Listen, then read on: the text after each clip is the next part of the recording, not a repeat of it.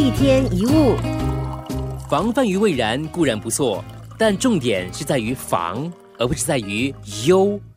消极的忧虑除了增添烦恼之外，于事无补。所以不要预知明天的烦恼，要好好的活在今天，过好今天的每一分钟，就是解除明天烦恼的最好办法。很多缺乏安全感的人，常常为了还没有发生的事情就担心。虽然未雨绸缪是件好事，但是不值得我们把烦恼放在心上，更不必为了明天的事发愁，把每一天都要当成最后一天来活，认真过好今天比什么都重要。我说过这个故事了。小和尚每天早上负责清扫寺院里的这个落叶，每天都要扫，他觉得很烦，所以他的师兄就捉弄他说：“哎呀，你在明天打扫之前用力摇树，把落叶都摇下来，后天就不用扫了吗？”没有想到呢，第二天满院子还是落叶，他不禁傻眼了。这时他的师傅就说了：“傻孩子，无论你今天怎么用力摇，明天的落叶还是会飘下来的。”小和尚就明白了，世界上有很多事情是无法提前的。只有活在当下，才是最真实的人生态度。明天的落叶不能在今天捡完，明天的烦恼今天也可能无法解决。每天都有每天的人生功课，努力做好今天的功课才是最重要的事。只有好好的把握今天，才有可能去掌握明天，还有自己的未来。一天一物。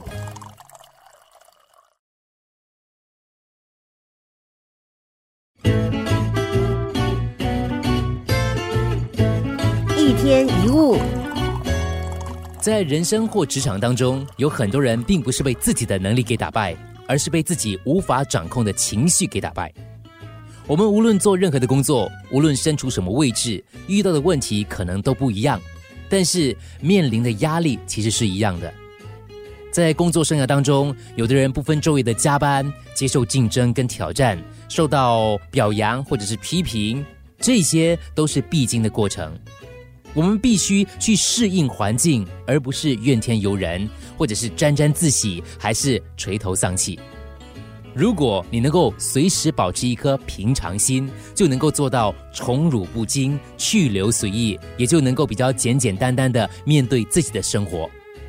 每个人难免都会遇到一些工作压力，如果你把承受压力当成一种被动的状态，内心肯定很痛苦，无法快乐，你甚至逃脱不了。改正不了，一直会沉沦下去。但是你有另外一种选择，把压力当成一种自然的状态，就是每个人都会有压力，我有压力也是 OK 呀。尝试去享受它，也就是乐于接受它。不要把压力看成生活的全部。当你面对沉重的工作压力、生活压力的时候，你感到精神跟心情很紧张、很压抑的时候，先让自己放松下来，努力去享受生活的一些平静跟美好。沉淀你的心境之后，再把压力转换成动力，就会觉得轻松很多。举个例子，当我们做广播的时候呢，有时候真的是压力很大的时候，或者是遇到一些批评无法逃脱的时候呢，这个时候我反而会呢放下工作。当我回到这个乡下的小镇去的时候，或者是去给一些年轻的朋友上课的时候，从他们的角度，从他们的眼中，你自然会感受到，哎，原来你的工作是那么被别人羡慕的。然后你再回到工作岗位上的时候，同样的问题，你面对的时候，你的心情跟态度就完全不一样了。压力不是你生活的全部，你还有很多其他的。很多时候，没有人在逼你，是你自己在逼你自己。一天一物，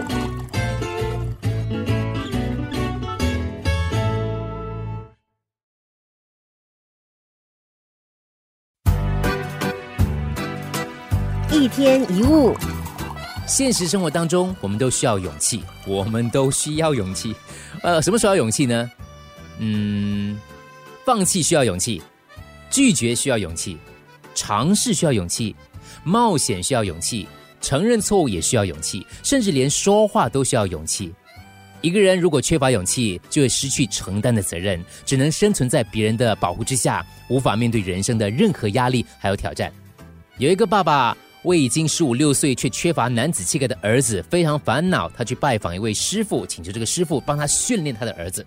师傅就说了：“你把孩子留在我这里三个月，三个月之内你不能来看他。三个月之后，我一定可以把你的孩子训练成一个真正的男人。”这爸爸同意了。三个月之后呢，这个爸爸就来接孩子了。这师傅就安排了一场空手道的表演，来向爸爸展示三个月来的训练成果。孩子被安排跟一位教练对打。教练一出手，这个孩子哇，应声就倒下，嘣！可是孩子刚倒地呢，立刻站起来接受挑战，倒下去又再站起来，如此来来回回十几次。这个时候，师傅就问爸爸了：“你觉得你孩子的表现够不够男子气概？”哎呦，我简直羞愧极了！想不到哦，我把儿子送来这里三个月哦，看到的是他将不行的，被人一打就倒。师傅就说了：“很遗憾，你只看到表面的胜负，没有看到自己的孩子倒下去立刻站起来的勇气跟毅力，那才是真正的男子气概。勇气是一种敢于面对现实、不怕困难、勇于进取的心。勇气是一种战胜恐惧最有力的武器。”它可以让你在遇到挫折的时候不怕畏惧，不会回避，而去迎接所有的挑战，不甘平凡，勇敢的挑战自己，挑战潜能，下定决心，你就会有收获的一天。在人生的每个阶段，我们都有可能面对不同的局面，但是如果你有信心获得成功，你就有成功的机会，因为你会有这个潜能。当你有勇气、勇敢的时候，困难就会往后退；当你懦弱的时候，困难就会变本加厉的欺负你，所以我们在遇到各种困难跟问题的时候，就应该选择积极的态度，用心找出问题的源头，然后果断的采取措施去解决它。无论人生走到哪一个境地，只要你还有勇气向他挑战，你就还没有失败。而过去曾经面临过的失败，都是你创造成功的经验，也是你人生重要的资本。这样子，你才有勇气去迈向更光明的人生。一天一物，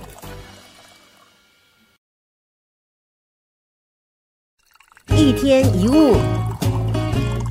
在日常生活里，我们随时都会遇到三件事：一件是自己的事，一件是别人的事，另一件是老天的事。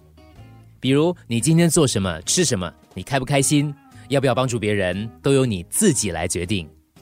别人有了难题，别人故意为难你，对你的好心是以恶言，这些会是由别人来主导决定的，你自己是无法要求的，那就是别人的事。晴天还是雨天，狂风还是下雪，这都是人力所不能及的事，担心也无济于事，所以是老天的事。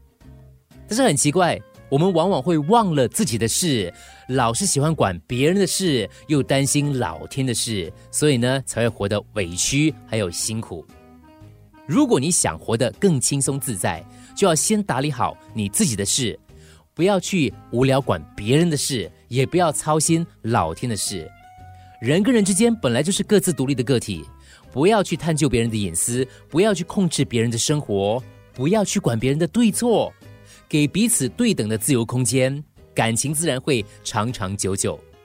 生活就是一幅画，每一笔都有自己认为最美的，也有不尽理想的那一笔。关键在于你怎么看待，从不同的角度看问题，你的心境会随之改变。做一个好人是很容易的，拥有幸福也是很简单的。只要你生活当中少了比较的心态，就能够好好专注在你自己的事。而天地自有它的变化，不要担心老天爷的事。如果你能够遵守这样的一个原则，生活少了负累，你的心可能就不会那么累。一天一物。